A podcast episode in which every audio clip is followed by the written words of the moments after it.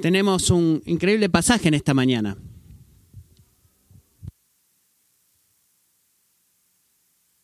Es interesante, interesante que no conozco ningún libro en el cual eh, te pongas en un rol pastoral, en una vez en la historia de la iglesia recomendara que como tu primer mensaje después de haber sido nombrado pastor en una iglesia, que leías Daniel 9, 24 al 27, o el 20 al 27, perdón.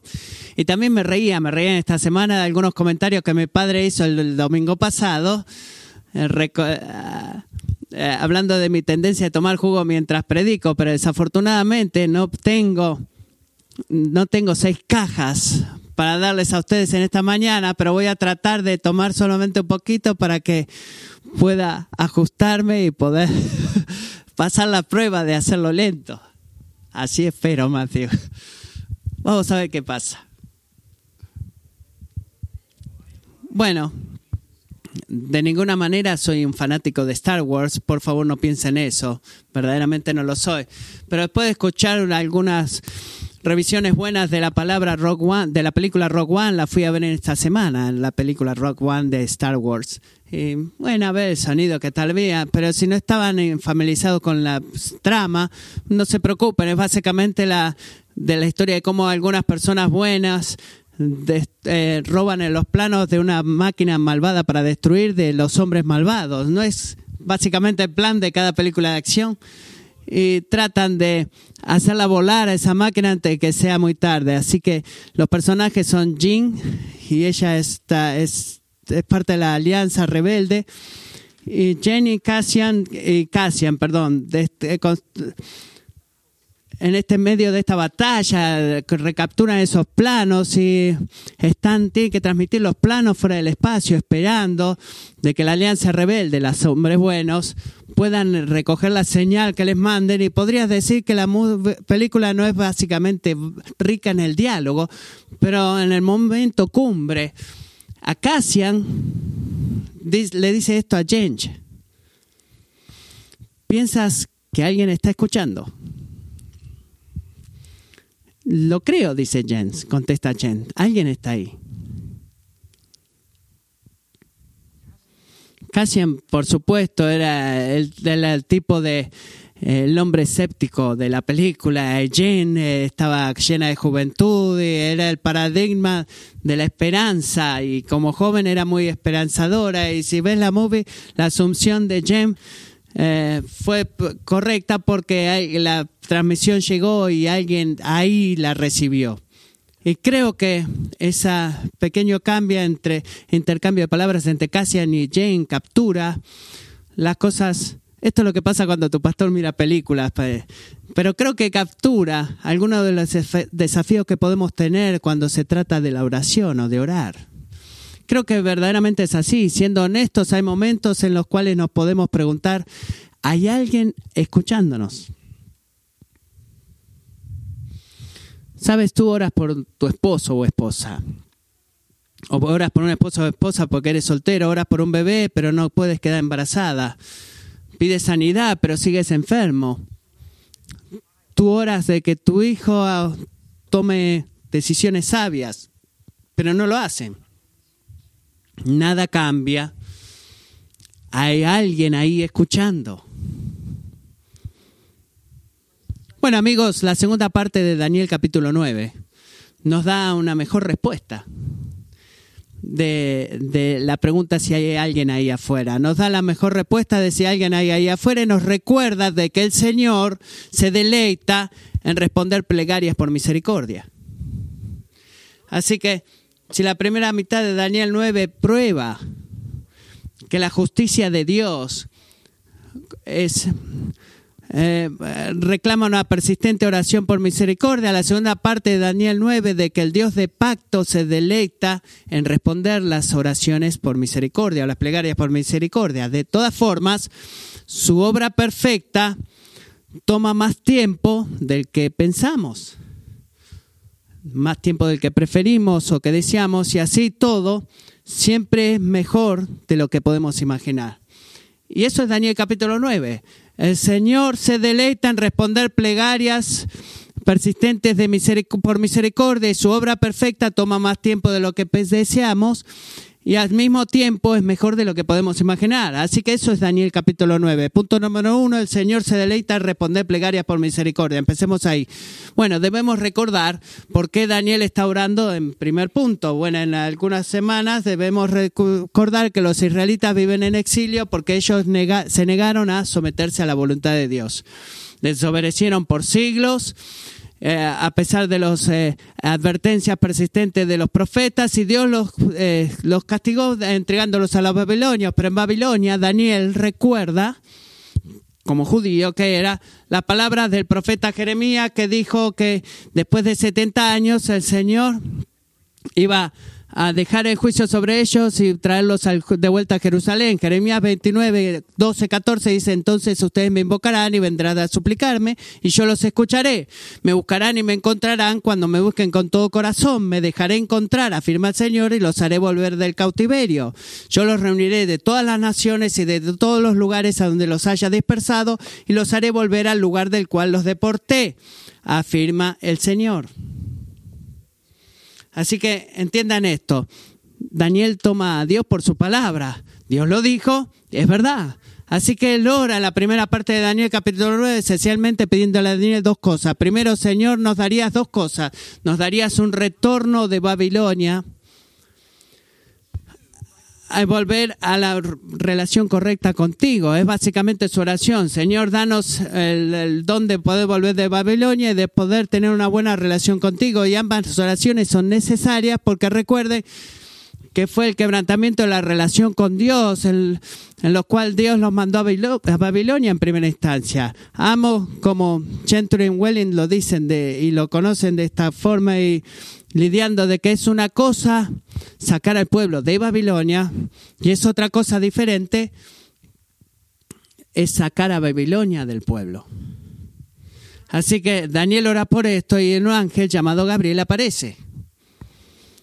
No tengo regularmente esa experiencia, les confieso, de estar orando y que un ángel se aparezca, pero a Daniel le sucedió. Versículo 22, capítulo 9. Eh, he venido para darte sabiduría y entendimiento. Al principio de tu súplica se dio la orden y he venido para explicártela porque eres muy estimado. Amigos, si tú eres un seguidor de Jesucristo, espero que tú escuches su corazón a ti en estas palabras. Piensa en eso. Cuando la palabra de Dios responde a Daniel pidiendo por oración, ¿cuándo salió esa palabra? Fue después de que Daniel cobró eh, cubrió todas las bases de la oración, por ejemplo, hacer un poco de adoración, con un poco de confesión, eh, eh, palabras de agradecimiento hasta el punto correcto y después terminó todo eso con hermosas palabras de adoración y súplica. Y ahí el Señor actuó y obró. No, no fue así. No, no es el caso. ¿Cuándo fue? Que el Señor respondió, cuando salió la respuesta del, Señor, al comienzo de su adoración, al comienzo de su súplica, eh, al tiempo, al mismísimo tiempo que Daniel comenzó a clamar, Dios escuchó. Cuando Daniel comenzó a orar, Dios escuchó. Si tú escuchas una palabra saliendo de la boca de Daniel, esa misma palabra salió también de la boca de Dios, otra palabra al mismísimo tiempo. Y eso es loco, pero creo que muchos de nosotros podríamos concluir en decir, bueno, sorpresa, sorpresa. Por supuesto, Daniel tiene una línea caliente hacia el cuartel general. Él es que él es un hombre loco del Antiguo Testamento, interpretador de sueños y escritor de la palabra de Dios, y es un superhéroe. Y pensamos de la gente así, por supuesto, Dios escuchó, lo escuchó a él, pero no es lo mismo conmigo no, eh, como yo, él no es como yo. Daniel tenía mucho tiempo para eh, llegar al puesto del frente en la oración, para ir a la línea principal. Él oraba tres veces al día por Jerusalén, hacia Jerusalén, con su rostro hacia Jerusalén por décadas. Y, y yo estoy muy seguro que él era uno de estos hombres que se levantaba a las cuatro de la mañana, estaba tres horas orando sin necesidad de café antes de ir a trabajar. Y pensamos así, esa debe ser la razón por la cual Dios le respondió así. Dios habló cuando, Dios, cuando Daniel oró, pero no es la razón. Esa no es la razón. Mira lo que dice el versículo 23. Al principio de tu súplica se dio la orden. ¿Por qué? Porque tú eres muy estimado, dice ahí, muy estimado. Escucha eso.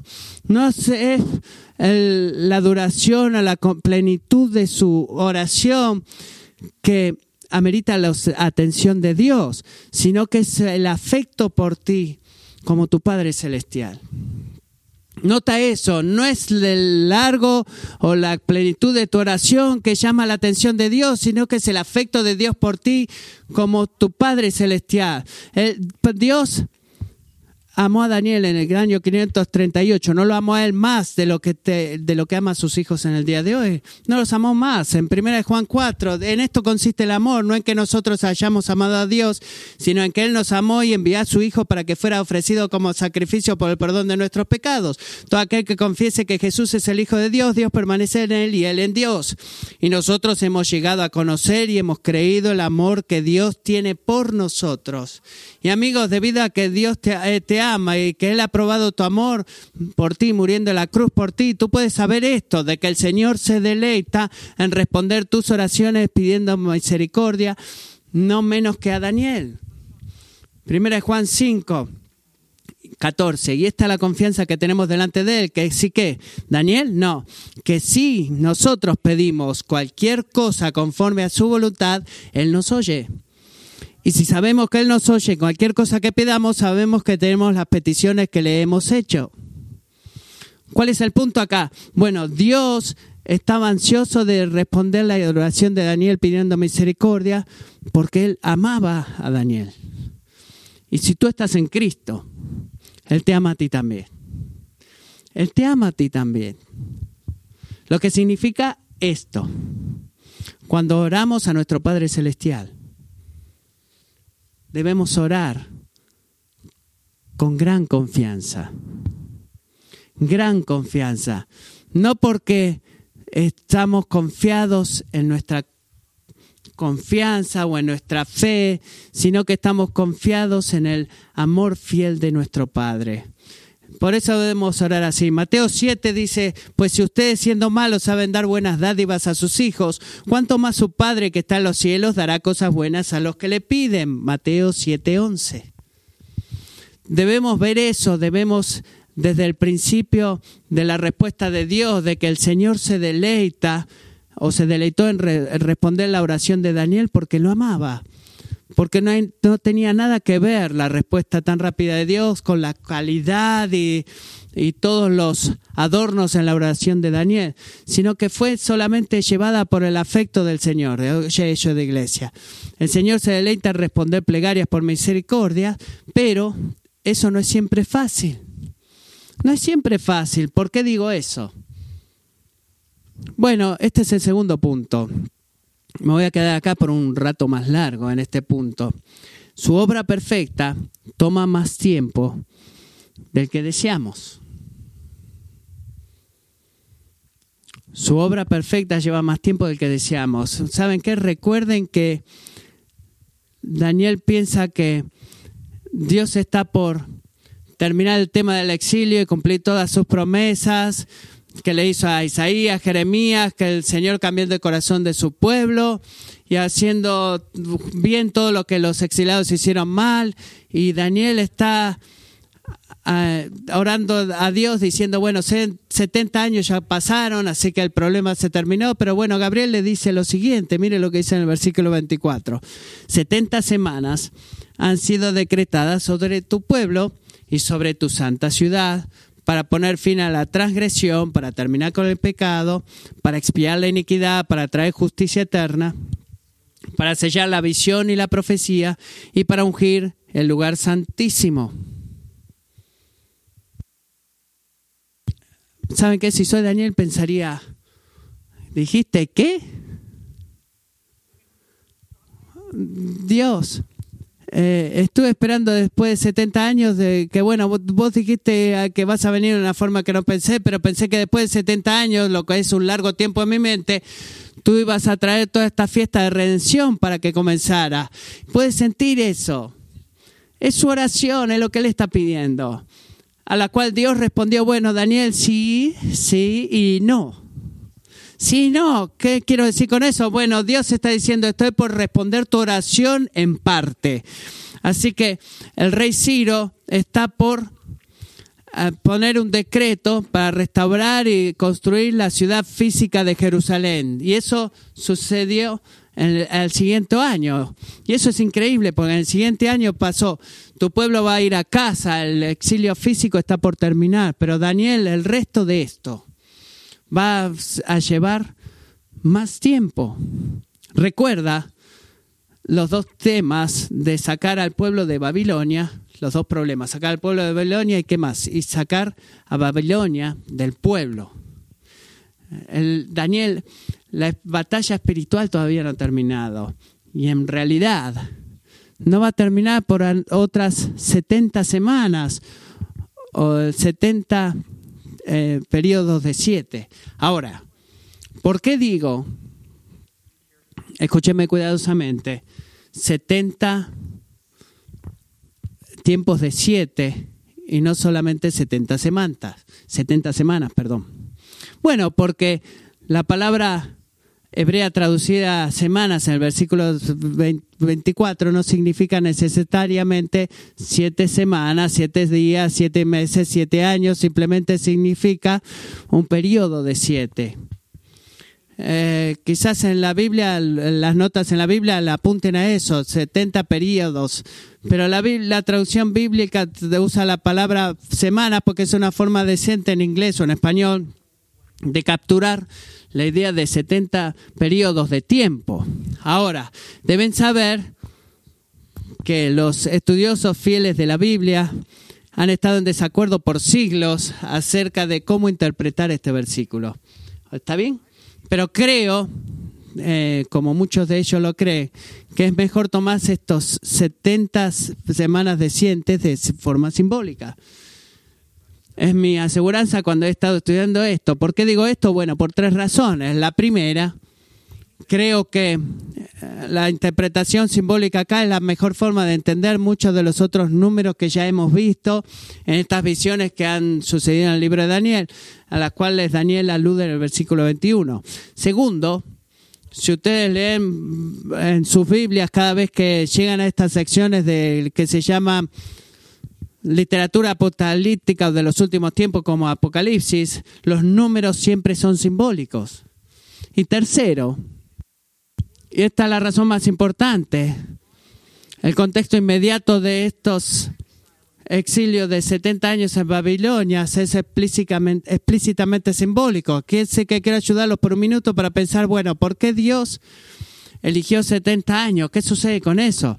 Bueno, un poquito de, de ayuda. Cada siete años Israel estaba supuesta a tomarse un descanso de, darle un descanso a la tierra y no sembrarla. Y Dios prometió que Él proveería suficiente cosecha el sexto año para ellos poder comer hasta, la hasta el noveno año. Y Él prometió eso. Y era bueno para la tierra, para que descanse. Y más importante, era una expresión crítica de confiar de que Dios es nuestro proveedor, no la, no, no la cosecha. Dios es el que provee para mí. Es el tema del día de descanso. Pero Israel no lo hizo. Israel no, no mantuvo el sábado.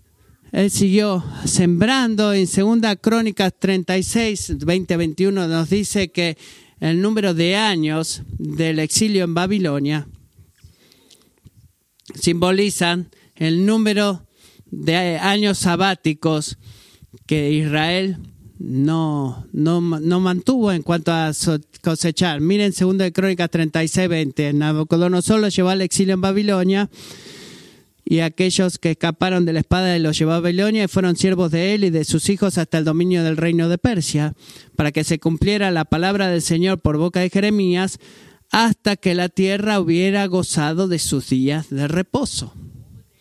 Todos los días de su desolación, la tierra reposó hasta que se cumplieron los setenta años.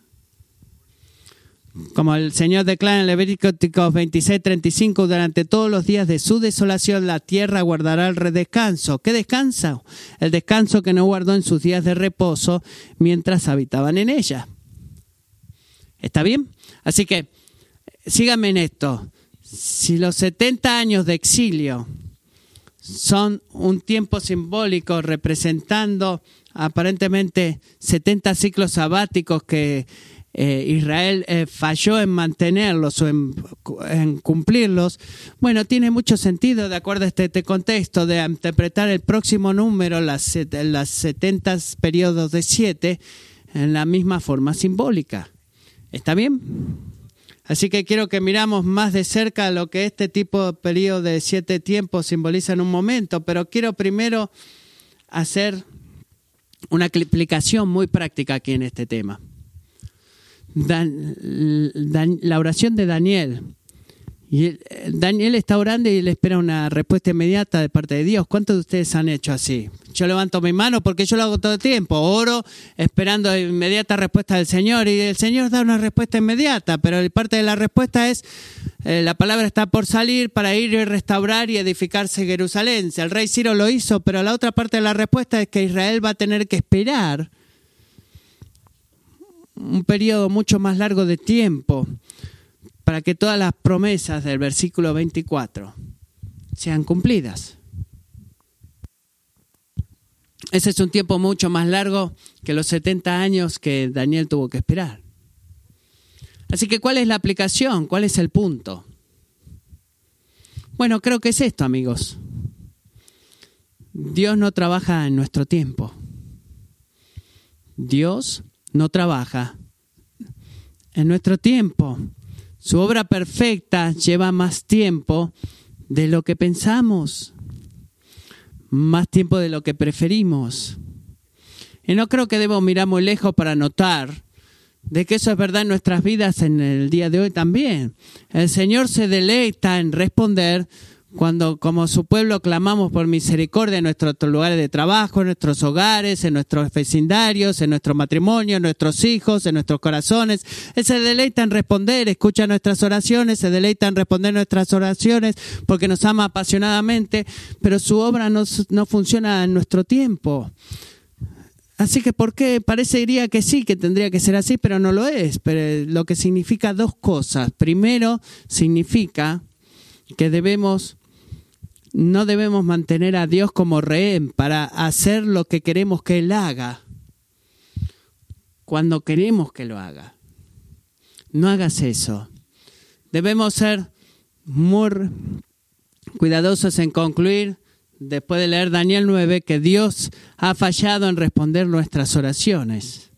O que su lentitud para responder significa de que hay algo malo en esa oración debemos, no debemos concluir en eso. En segundos, debemos rechazar de creer la mentira de que de alguna forma de que Dios se, se, ve tan lento en responder nuestra oración, que debe significar que Él no me ama a mí tanto como lo ama al vecino, el cual, recibió la respuesta a su oración durante de, de un día para el otro. Debemos ser lentos en creer eso. No debemos creer eso. Daniel era grandemente apreciado y amado. Y así todo, Dios le dijo a él, Daniel, quiero que esperes. Amigos, si en tu mente eh, el amor de Dios no puede igualar o entender que cuando Dios te dijo debes esperar, bueno, quizás tu concepto de lo que Dios es no está de acuerdo a lo que es el Dios de la Biblia. Dios te ama, y de algunas veces es porque debido a que Dios nos ama, que responde nuestras oraciones, que escucha inmediatamente y se deleita como nuestro Padre en responderlas, pero nos tiene que decir por amor, hijo, hija, Daniel, quiero que esperes, quiero que esperes. Su obra perfecta a menudo toma mayor tiempo del que preferimos. Y en eso, y en esa simple frase, 70 semanas, 77. es una, un llamado implícito para permanecer con paciencia y resistir con paciencia. El Señor se deleita en responder las oraciones con misericordia. Su obra perfecta toma más tiempo del que deseamos. Punto número tres. Su obra perfecta es mejor de lo que podemos imaginar. ¿Está bien? Para ti, el Señor se deleita en responder la oración a la súplica por, por misericordia. Es su obra perfecta usualmente toma más tiempo del que deseamos, pero así todo su obra perfecta es mejor de lo que podemos imaginar. Miremos de vuelta al versículo 24. No solamente nos dice que la palabra de Dios es más larga de lo que creemos, pero también nos recuerda que siempre merece ser esperada. Es más larga de lo que pensamos la respuesta de Dios, pero es mejor de lo que pensamos. Piensen esto. Daniel no le dijo, perdón, Gabriel no le dijo a Daniel, tenés 70 años, bueno, van a ser 77, disculpa, así que bueno, siéntate y cállate la boca y espera. No, no, no, no, no. ¿Qué es lo que hizo él? Dijo, Daniel, Daniel, tú estás pensando en 70 años, pero verdaderamente, amigo, esto va a llevar mucho más tiempo. Pero Daniel, déjame darte promesas específicas promesas o promesas específicas que puedan sostener tu esperanza y gozo mientras esperas. Eso es tan agradable de parte de Dios. Él tiene todo el mundo, todo el derecho para decir, bueno, este, ya lo escuchaste, tiempo de esperar. El siguiente, pero Él no hace eso. Si Él dice espera, Él nos da promesas para poder, que nos, va a ayudar, nos van a ayudar a esperar. Así que miremos estas promesas. Vamos a ir al versículo 24 Primero, Gabriel promete a Daniel que va a llevar 70 semanas para, concluir las transgresiones. Lo que, ¿Qué es lo que Gabriel dice con esto? Podría predicar un sermón completo en esto, pero en esencia le está diciendo a Daniel, mira en esto, existe un límite a los actos humanos de maldad y transgresión que Dios soberanamente permite que suceda. Hay un límite en eso. Cada uno de nosotros, por favor escuchen esto, eh, debe dar cuentas a Dios por su pecado. Eso incluye a la persona que está pecando contra ti en este momento. Cada uno va a tener que dar cuenta de su pecado, incluyendo a la persona que está pecando contra ti en este momento. Pero no son en última instancia, no están a cargo una persona que peca contra ti, una persona que ha pecado contra ti en el pesado y que se siente que el impacto de su pecado ha gobernado en tu vida entera, déjame decirte que en, en, última instancia no están a cargo. Dios está a cargo.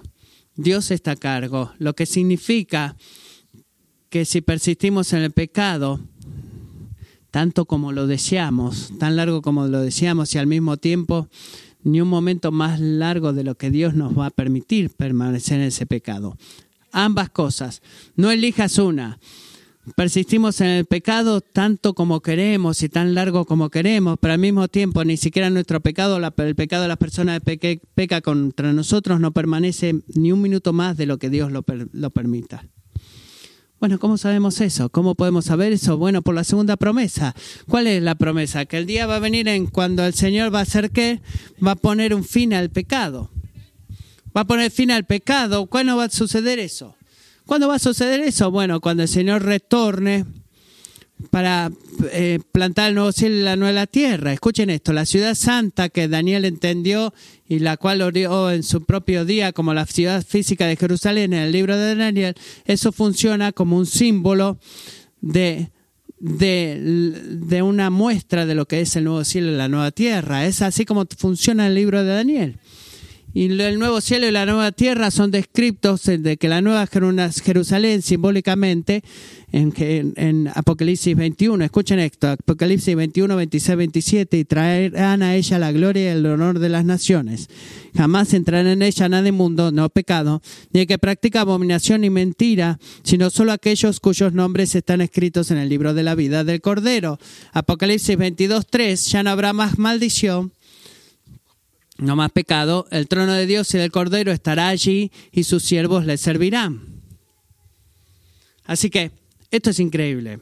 Y esto es lo que podemos ver pruebas de que La obra de Dios lleva más tiempo del que preferimos, pero que sí todo es mejor de lo que podemos imaginar. Así que síganme en esto. La oración, Daniel ora por un fin temporal al pecado de Israel, que le permitirá a ellos retornar a una tierra física. Y él ora por eso y pide por eso. Pero la respuesta de Dios, Dios responde prometiéndole un final eterno al pecado del mundo.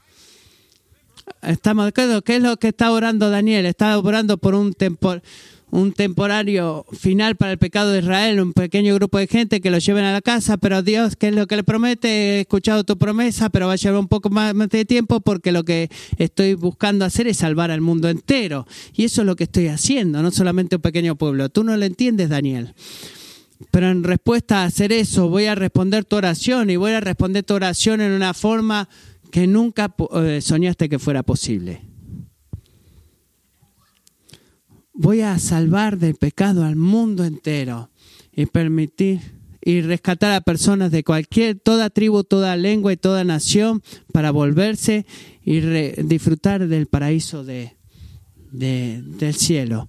Lo cual nos trae la pregunta, Señor, Señor, ¿cómo vas a hacer eso? ¿Cómo vas a terminar con el pecado? Bueno, volvamos al versículo 24 de Daniel.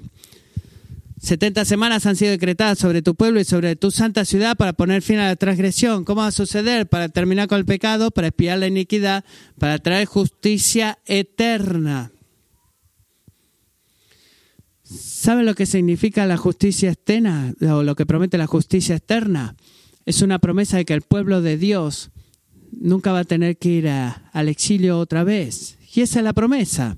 Esa es la promesa. Daniel, voy a traer a tu pueblo a casa, a Jerusalén, pero voy a verte a ti y disfrutarte infinitamente más, trayendo a gente de toda lengua y toda nación a través de la justicia eterna. ¿Y cómo eso va a suceder? ¿Cómo vas a hacer eso? ¿Qué nos dice el profeta Isaías? Isaías 53, 7, 8, hablando del ungido del Mesías. Dice, fue oprimido y afligido, pero no abrió su boca como cordero que es llevado al matadero, y como oveja que ante sus transquiladores permanece muda, escuchen estas palabras, permanece muda, él no abrió su boca.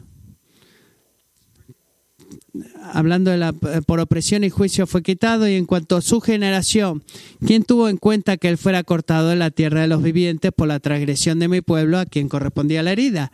Debido a la angustia de su alma, él lo verá y quedará satisfecha. Por su conocimiento el justo, mi siervo, justificará muchos y cargará las iniquidades de ellos. Es por Jesucristo que vamos a tener la justicia eterna. Y ese es el punto este que llega el, profeta Isaías. ¿Cómo yo puedo saber de que ese predicador no está tomando Isaías 53 y hablándolo eh, de vuelta en Daniel capítulo 9? Bueno, eh, ¿cómo podemos corroborarlo esto? Deberías hacerte esa pregunta. ¿Cómo el pastor pone a Isaías 53? Bueno, Daniel hace una conexión explícita de Isaías 53 en los versículos 25 y 26 de Daniel. Por eso que leí Isaías 53.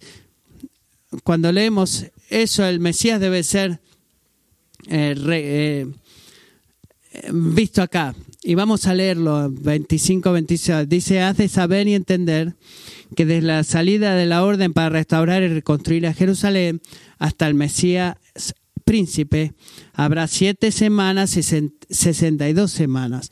Volverá a ser edificada con plaza y foso, pero en tiempos de angustia. Después de las sesenta y dos semanas el Mesías será muerto y no tendrá nada. Así que, ¿de quién está hablando Gabriel? En versículo 26. Está hablando de Jesús. El Mesías que va a ser que, va a ser muerto y no tendrá nada y debido a él vamos a recibir la herencia eterna y la vida eterna y la justicia eterna.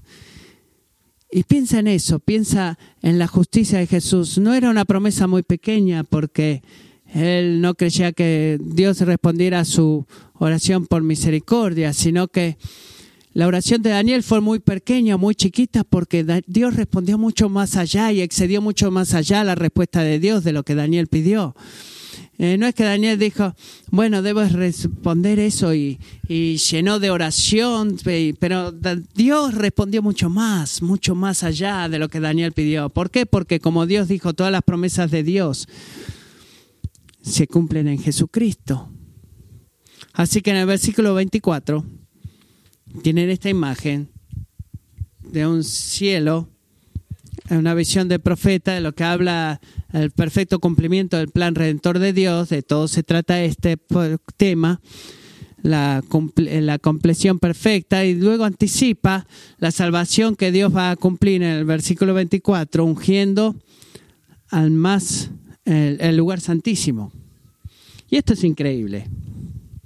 Este es un ejemplo de por qué tan a menudo debemos detenernos cuando leemos nuestras Biblias. Típicamente, cuando la Biblia se refiere al acto de unción, se refiere, se refiere perdón, a una persona.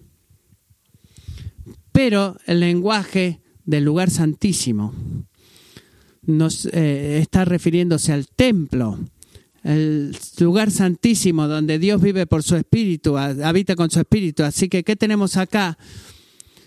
Una, un lugar eh, asociado con una persona y el lugar asociado también con el lugar donde el Espíritu de Dios reposa. ¿Y a qué suena eso? Una persona ungida que que va a estar en el lugar de habitación del, Espíritu de Dios. Y eso se parece a Isaías 61, 1 2, que dice, el Espíritu del Señor Dios está sobre mí porque me ha ungido el Señor para traer buenas nuevas a los afligidos, me ha enviado para vender a los quebrantados de corazón, para proclamar libertad a los cautivos y liberación a los prisioneros, para proclamar el año favorable del Señor. Versículo 1, miren eso, el Espíritu del Señor está sobre mí porque me ha ungido el Señor. ¿Saben ustedes que esas son las mismas palabras que en Lucas capítulo 4 Jesús dice, leyó de Isaías en la sinagoga y cuando leyó estas palabras, él se sentó y dijo, este día esa escritura se ha cumplido delante de ustedes. Y es increíble.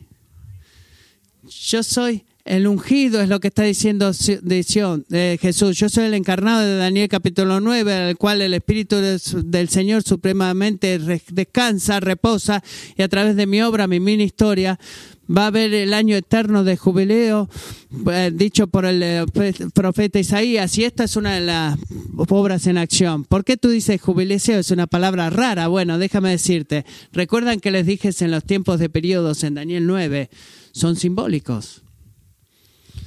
Bueno, sabemos por la referencia del Mesías que es muerto, de que después de las semanas 59 captura el tiempo del tiempo de Daniel al primera venida de Cristo. Sabemos eso, que fue así. Lo que significa que la última semana, la séptima semana, la última semana, captura el tiempo de la primera venida de Cristo hasta el retorno de Cristo donde todas las promesas en el versículo 24 serán cumplidas. ¿Está bien? Eso significa que estamos viviendo en la semana número 70, lo cual el apóstol Pablo describe en Hechos capítulo 2 como los últimos días. ¿Está bien? Así que habiendo dicho todo eso, hay un sentido en el cual estas promesas en el versículo 24, la redención salvadora de Dios que ya han sido cumplidas, en la primera venida de Cristo, pero hay otro sentido en el cual estamos esperando de que Él consuma eh, esta, esta promesa con la segunda venida de Cristo, que la cumpla. Ah, ¿Por qué? ¿Por qué Gabriel describe este tiempo de los días de Daniel a la segunda venida de Cristo? Como un periodo de 77 o 70 semanas. ¿Por qué en el mundo, por qué, por qué cosa lo está haciendo? Eh, porque eligió ese símbolo, tal vez, pero creo que la llave se encuentra en el versículo Levítico 25. Y quiero que sepan, iglesia, que en, hacer estas conexiones estamos haciendo estudio eh, profundo de la Biblia. Y eso es bueno, porque el mismo Dios puso unió toda esta Biblia y Él nos ayuda cuando a hacer nuestras acciones. Miremos lo que Dios dice en Levíticos 25, 8 al 10. Contarás también siete semanas de años para ti, siete veces siete años, para que tengas el tiempo de siete semanas de años, es decir, 49 años. Entonces, tocarás fuente de muerte del cuerno de carnero el décimo día del séptimo mes. En el día de la expiación, ustedes tocarán el cuerno por toda la tierra. Así consagrarán el quincuagésimo año y proclamarán libertad en la tierra para todos sus habitantes. Será de jubileo para ustedes. Y cada uno de ustedes volverá a su posesión y cada uno de ustedes volverá a su familia. ¿Qué era el año de jubileo para Israel? Bueno, era un año en el cual se perdonaban todas las deudas, todas las cosas malas se, restauraban, se hacía todo bien y básicamente era una prueba del cielo, era un, tiempo de regocijo de la redención del Señor. Así que cuando Daniel era por redención y Gabriel le dice a Daniel, bueno, va a tomar 70 semanas, 70 periodos de 7, ¿qué nos dice a nosotros? Bueno, es una promesa para Daniel. Y amigos, y esta es una promesa grandísimamente inmesurable para ti de que va a llegar ese día en el cual va a haber jubileo. Solamente que no va a ser un jubileo normal, sino que va, a ser un jubileo completo, un jubileo eterno. Todas las promesas en el versículo 24 se vuelven verdad en ese jubileo y todo es posible debido a la obra del Mesías, el ungido, y su trabajo va a llevar más tiempo del que pensamos, pero es más glorioso de lo que imaginamos. Así que, ¿cuál es la aplicación aquí? ¿Cuál es el punto para nosotros en el día de hoy? Bueno, simplemente te advierto, no tomes la tardanza de Dios o el retraso de Dios en la respuesta a tu oración como una señal de que no está trabajando en tu vida o que esté trabajando en tu mundo. No hagas eso. Más a menudo de lo que parece, lo que se siente como algo exclusivamente que está en camino, o que no está en camino, perdón, ese pecado simplemente refleja de que no podemos ver toda la imagen completa, no podemos eh, retener o tomar los misterios de su voluntad y lo que parece ser, amigos, que los evangelios han dejado de funcionar y que las promesas de Dios han dejado de, de venir a tu vida y que tus oraciones es como están chocando contra un techo de, vidrio y no llegan al cielo. Y bueno, ese es el momento. Debemos recordar la lección de Daniel 9, de que la obra perfecta de Dios toma más tiempo del que piensas, pero es mejor de lo que podemos imaginar. Así que si, llega, si entraste al año 2017 o durante este año no limites o restringas la obra de Dios por la forma en la que tú puedes ver o entender. No hagas eso. No hagas eso. Daniel ora por la restauración de Jerusalén y el, retorno al exilio físico y Dios responde esa oración enfocando los ojos de Daniel a la esperanza de la Jerusalén que está por venir y el retorno del exilio espiritual. No es que Daniel no se, no se preocupó de la situación inmediata de Daniel, sí que lo hizo, pero también estaba atrás de algo mucho más grande y mucho más eh, increíble de lo que Daniel podía imaginar y fue con ese propósito eterno, con, ese con esa respuesta futura que Dios a través de Gabriel le dijo, Daniel, quiero que pongas tus ojos en eso y encuentres tu esperanza en lo que está por venir, porque va a ser un largo camino, va a ser un largo camino, o un largo esperar, perdón. Iglesia, la vida en la semana número 70, en conclusión, es muy dura, muy dura. Mira el versículo 26. Gabriel eh, ah, predice la destrucción del templo de Jerusalén en el año 70, eh, desolación para el pueblo judío. Pero ¿saben qué? A pesar del sufrimiento infligido por ese pequeño cuerno del tercer rey de Daniel y el otro del versículo del capítulo 7, eso nos da un simbolismo de los reyes y reinos de este mundo que van a seguir oprimiendo al pueblo de Dios hasta el, tiempo final, hasta el fin del mundo. Durante estos últimos días debemos estar al tanto que Satanás mismo, el anticristo, el príncipe por venir, en el versículo 26, Él está trabajando todo a tu alrededor. Él está tentándonos para hacer un fuerte capto, pacto perdón, con su reino, para vivir esclavos del pecado, para buscar los placeres y posesiones de este mundo que ofrecen una satisfacción momentánea, pero en última instancia son un sedante que nos llevan al camino al infierno. E incluso ahora, por un tiempo limitado, Dios le va a permitir al malvado para oprimir a su pueblo, para hacer todo lo que pueda, para detener la adoración a Dios, detener el sacrificio la ofrenda. Y como se nota en Marcos 13 y 2 de Tesalonicenses 2, eh, que Jesús y el apóstol Pablo usan esta descripción de persecución y malvada infligiendo al pueblo de Dios en el versículo 27 el desolador es una prefigura a la persona del anticristo, que se levantará en el fin del mundo para oprimir al pueblo de Dios, pero cuyo espíritu está incluso ahora trabajando a través de las palabras y acciones de todos los que se niegan a someterse a Jesús como el Hijo de Dios. Daniel 9 promete que en, el último, en los últimos tiempos un decreto será, eh, un pacto será firmado en el versículo 27, dice, pero a la mitad de la semana pondrá fin al sacrificio de la ofrenda de cereal. Y vamos a verlo una y otra vez todo esto en el, en el libro de Daniel. Pero hasta ese día, iglesia, recuerden esto, el Señor está ansioso de responder tu súplica por misericordia. Y recuerda que su respuesta, su obra perfecta, toma más tiempo del que pensamos, pero siempre eh, vale la pena esperarla. Oremos.